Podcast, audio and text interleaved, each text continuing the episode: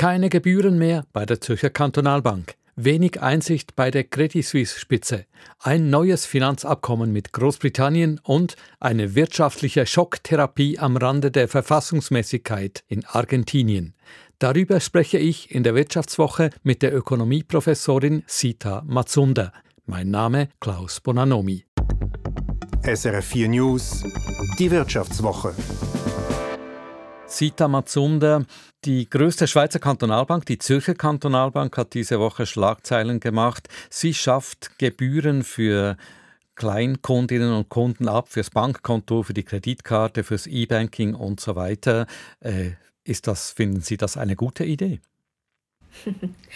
Spannende Frage. Ich persönlich finde es eine zeitgemäße Idee. Es ist auch nicht eine ganz neue Idee, das kostenlose Alltagsbanking. Es gibt auch bereits Institute, die da und dort Gebühren abgeschafft haben. Insofern glaube ich, es ist zeitgemäß. Es stößt natürlich auf positives Echo bei den entsprechenden Kunden und Kundinnen. Und ähm, es wird spannend sein zu sehen, inwiefern das der Markt, dass andere Institute mitgehen oder vielleicht noch übertreffen versuchen werden. Mhm, mhm. Also der Markt kommt da schon in Bewegung. Der Markt ist bereits schon in Bewegung. Wir haben ja natürlich durch die Neubanken, das Neobanking, haben wir bereits auch schon Institute, die schon früher ähm, kostengünstiger waren, gerade in Abwicklung, in, Gebührensicht. Und entsprechend ist da schon etwas in Bewegung seit einer ganzen Weile. Es war immer ein bisschen eine Glaubensfrage, ob man Vertrauen hat und sich zuwendet oder ob man bei den mehr traditionellen Instituten mit ihren Gebührenmodellen bleibt. Wenn man es natürlich im Gesamtkontext von Gebührenlandschaften und Zinsen betrachtet, da macht ja Moneyland immer wieder Evaluierungen, dann steht die ZKB, glaube ich, an achter Stelle. Also es gibt auch andere Institute, auch traditionelle, die da Vorplätze immer noch innehaben. Mhm, eben, wenn man das Gesamtpaket anschaut, also aus Gebühren und was ich als Zins gut geschrieben bekomme, dann sieht die Rechnung nochmals ein bisschen anders aus. Man könnte auch sagen, endlich kommt die ZKB, die hat ja auch eine Weile von steigenden Zinsen profitiert, die sie gar nicht äh, direkt weitergegeben hat. Sie hat äh, letztes Jahr einen Rekordgewinn von über 500 Millionen Franken gemacht. Das ist definitiv auch so. Also es passt natürlich zu Ihrem Auftrag. Zu, äh, ja, wir haben irgendwo eine Staatsgarantie, die dahinter steht. Und entsprechend hat sie auch gesagt, ähm, so wurde es auch annonciert, dass sie hier etwas zurückgeben möchte. Ich glaube, es ist ein richtiger Move und es wird jetzt, wie gesagt, spannend zu sehen dann und zu erleben, was macht der Markt jetzt damit. Sprechen wir über eine noch größere Bank, die es aber nicht mehr gibt, also die Großbank Credit Suisse. Das Ende der Großbank Credit Suisse und die Übernahme durch die UBS hat diese Woche ebenfalls auch nochmals zu reden gegeben. Diesmal hat die Finanzmarktaufsicht, die FINMA, ihre Sicht der Dinge dargelegt wie es zu diesem Crash und zu dieser Übernahme gekommen ist. Die Finanzmarktaufsicht wurde ja auch kritisiert. Sie habe zu wenig genau hingeschaut, sie habe zu spät und zu wenig entschieden eingegriffen. Denken Sie nun, dieser Bericht der FINMA, hat er diese Kritik äh, entkräften können? Ja, es ist natürlich immer so, wenn wir eine Krise haben, dann wird immer irgendwo mal nach Schuldigen gesucht, wer hat wo was getan oder nicht getan. Und insofern ist es zu verstehen natürlich, dass jetzt hier die FINMA sich unüblich detailliert und öffentlich äußert zu dem, was sie getan hat. Wir haben hier schon da und dort ähm, Zeichen, die man früher vielleicht auch hätte können in die Öffentlichkeit bringen, also diese Kommunikation gegen außen. Letzten Endes ist es ja sehr stark eine Vertrauensfrage. Natürlich ist auch das Thema der Kapitalisierung der eigenen Mittel im Raum, aber ich glaube, die Öffentlichkeit hat zu lange nicht gewusst, was wirklich das Thema ist. Die FINMA-Präsidentin Marlene Armstadt hat gesagt, man habe lange eng die Credit Suisse begleitet, aber natürlich nicht öffentlich, sondern man sei im Dialog gestanden mit dem Management und die CS-Spitze habe wirklich einfach diese Empfehlungen und Vorgaben der FINMA schlicht und einfach nicht umgesetzt. Aber das kann ja eigentlich auch nicht sein. Das dürfte wirklich nicht sein, ähm, wenn man den Bericht liest. Ja, es wurden da 14 Enforcement-Verfahren seit 2012. Es wurden mehrere Strafanzeigen, deren 16, wenn ich das jetzt richtig im Kopf habe. Es wurden über 100 Vorortkontrollen. Also das liest sich alles nach äh, ziemlichem Aufwand.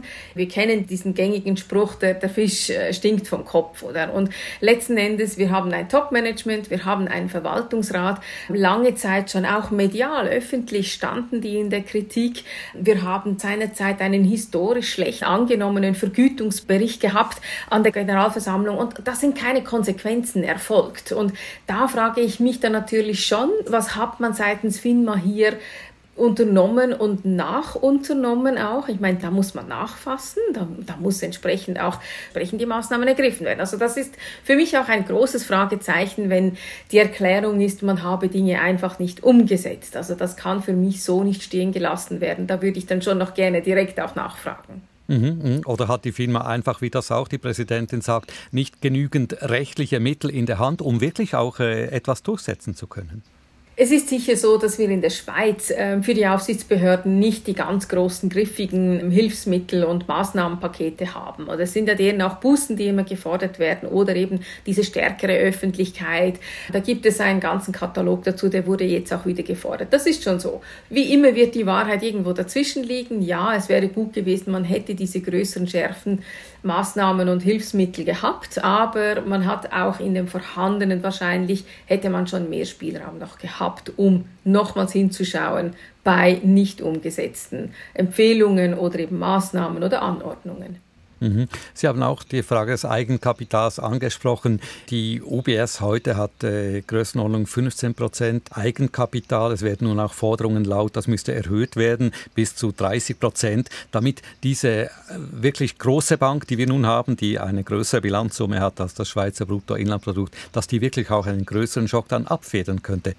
Ich glaube, die Eigenkapitalunterlegung ist sehr wichtig. Es ist letzten Endes die Luft zum Atmen. Es hilft, aber es rettet nicht. Wenn die Vertrauensverluste da sind, dann ist Eigenkapital sehr wichtig aber es hilft einem nicht alleine zur Gesundung. Vertrauen kann etwas rückgewonnen werden, indem man, und wir erinnern uns auch, wir haben ja hier in der Wirtschaftssendung miteinander diskutiert, oder? Die, die Eigenkapitalbasis war lange Zeit eigentlich recht ordentlich noch vorhanden, aber diese Negativspirale ist losgetreten und damit war es nur eine Frage der Zeit, die dann etwas länger dauert, aber nicht unbedingt halt eben die Lösung der Situation. Mhm, mhm. Vielleicht eine letzte Frage noch zu diesem Thema. Die Aufgabe der FINMA ist es ja nicht unbedingt zu verhindern, dass eine einzelne Bank Konkurs geht. Das kann vorkommen, das gehört zur Marktwirtschaft. Wenn sie so groß ist wie die Credit Suisse, ist natürlich schon ein Problem. Aber trotzdem, mit dieser Too-Big-to-Fail-Regulierung war ja eigentlich auch äh, vorgesehen, dass eine Großbank äh, in Konkurs gehen kann, ohne dass gleich der ganze Finanzplatz in den Abgrund stürzt. Äh, wäre es rückblickend mit dem Wissen, das wir heute haben, vielleicht nicht doch die bessere Lösung gewesen, wenn man die Credit Suisse einfach einfach hätte in den Konkurs geschickt. Naja, das ist immer diese Was wäre wenn, oder? Ähm, ja. Hätte, hätte Fahrradkette, ähm, Glaskugel. Das ist etwas, was wir nie durchexerziert haben. So, also grundsätzlich bin ich der Auffassung, ja, es muss in einer freien Marktwirtschaft möglich sein, dass Institute untergehen. Wir haben auch in den rechtlichen Grundlagen im Banking ganz klar, es ist der Schutz der Kundschaft, der Investoren, Investorinnen, was primär im Vordergrund steht und nicht die Gesundheit des Instituts. Also das ist subsidiär und entsprechend gilt es immer, das gegeneinander abzuwägen. Natürlich stehen dann Arbeitsplätze im Raum und so weiter. Auch damals seinerzeit bei der UBS hat man immer auch schon gesagt, es gab die zwei Lager, glaube ich, bis heute und ist auch bei der, bei der Credit Suisse jetzt so fängt das der rechtliche Markt auf. Also die weiteren Institute, die Kundschaft übernehmen, fangen die ja, Arbeitsplätze beispielsweise auch auf. Das ist etwas, was wir immer nur in der Theorie uns betrachten können, aber wir hatten diese großen Fälle so nicht. Also die wurden immer durch Eingriffe am Leben erhalten oder in ein anderes Institut jetzt eingegliedert. Mhm, mhm. UBS-Chef äh, Ermotti hat in der NZZ gesagt, es wäre purer Masochismus gewesen, wenn man jetzt äh, die Credit Suisse hätte Konkurs gehen lassen, anstatt sie von der UBS äh, übernehmen zu lassen. Aber die UBS hat natürlich auch einen guten Kauf gemacht, das muss man auch sagen in dem Zusammenhang. Das hätte ich jetzt auch so angefügt. Also es ist natürlich für die UBS eine gute Sache gewesen, sicher nicht einfach. Natürlich, solche zwei ähm, Elefanten zu verhochzeiten ist keine einfache Aufgabe, haben sie bisher auch ordentlich hinbekommen, soweit man das jetzt als Außenstehende ähm, ähm, sehen kann. Ähm, aber es ist eine lukrative Geschichte gewesen letztendlich und passend auch. Also insofern würde ich das definitiv an seiner Stelle auch so vertreten. Mhm, mhm.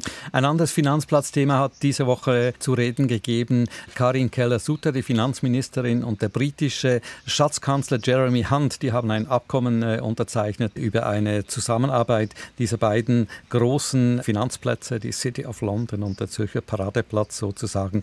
Dieses Finanzplatzabkommen zwischen der Schweiz und Großbritannien. Was soll dieses äh, genau bringen? Was soll das bedeuten? Das werden wir noch etwas sehen, was es eben genau bedeuten und bringen soll. Natürlich, diese Abkommen, die sind mal in erster Linie da, dass man sich freundschaftlich die Hand gibt und sagt, wir wollen miteinander. Das ist schon mal eine gute Ausgangslage, aber was es dann letzten Endes bringt, wie viel daraus dann wirklich an Geschäft entsteht, das bleibt abzuwarten. Es kann sehr viele Möglichkeiten geben. Natürlich immer, wenn wir sagen, wir haben grenzüberschreitende Marktzugänge, die wir vereinfachen und wir wollen das miteinander, dann gibt es mal einen Rahmen und die Möglichkeit, miteinander mehr zu Geschäften, gewisse Handelsbarrieren, gewisse Hürden, gewisse auch finanzielle Schranken abzubauen. Das ist gut, aber es muss dann auch getan werden. Also das eine ist der rechtliche Rahmen, der ist jetzt da. Das andere ist der politische Handshake, der sagt, wir wollen miteinander. Jetzt muss aber der Markt auch etwas daraus machen. Und das werden wir sehen. Also wir kennen ausreichend Handelsabkommen auf der Welt. Die wurden auch schön gefeiert und dargestellt, aber so wahnsinnig viel hat sich dann nicht verändert im Nachgang. Also wie gesagt, das werden wir jetzt hoffentlich sehen und erleben auf eine positive Art und Weise.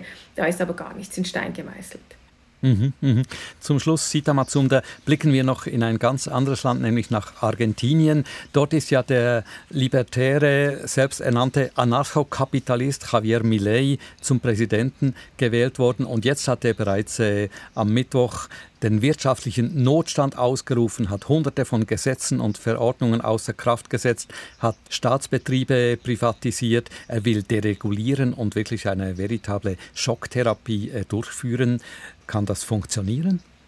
Ja, zunächst mal, also er hält ja, ähm, was er als äh, Wahlversprechen abgegeben hat und das sehr schnell jetzt nach Amtsantritt, das muss man sagen. Er hat ja immer gesagt, er will eine Schocktherapie und diese Schocktherapie, die hat er jetzt damit auch eingeleitet. Jetzt kann es funktionieren? Ja und nein. Äh, wir haben gesehen, also das, das Land ist ja schon vor seiner Wahl in einer absolut miserablen Situation gewesen. 40 Prozent, die in Armut leben, die Inflation 160 Prozent, dass diesen überblähten Staatsapparat, diese Überregulierung, dass es nicht weiterging, ist ja auch äh, letzten Endes resultiert in dieser Wahl. Man will Veränderung. Wie so oft geht das Pendel jetzt aber von der ganz einen Richtung in die ganz andere Richtung. Und es wird jetzt wirklich abzuwarten sein, bringt er dieses Pendel irgendwann an einem Punkt wieder in eine Halbwegsmitte hinein. Also dass es irgendwo zu Beginn diesen Paukenschlag, okay, kann man jetzt vielleicht sagen, er, er, er zeigt jetzt, dass er das, was er ähm, versprochen hat, auch, auch umsetzt. Frage wird jetzt sein, wie geht es weiter? Also mit immer wenn man so massive Effekte in den Markt gibt, dann muss man auch mit massiven Auswirkungen rechnen und dann gilt es auch wieder irgendwo zu korrigieren.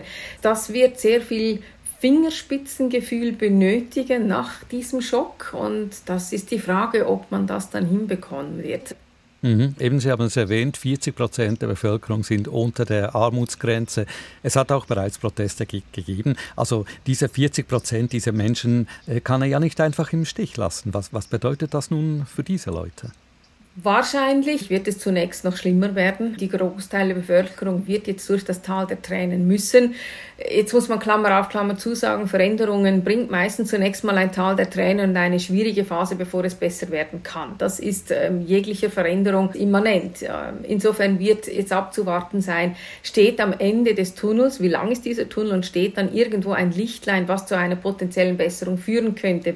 Nochmals, ich glaube, das ist jetzt sehr, sehr ergebnisoffen, aber für die kurzfristige Sicht wird es für die Bevölkerung, für die breite Bevölkerung, wird es schlechter werden.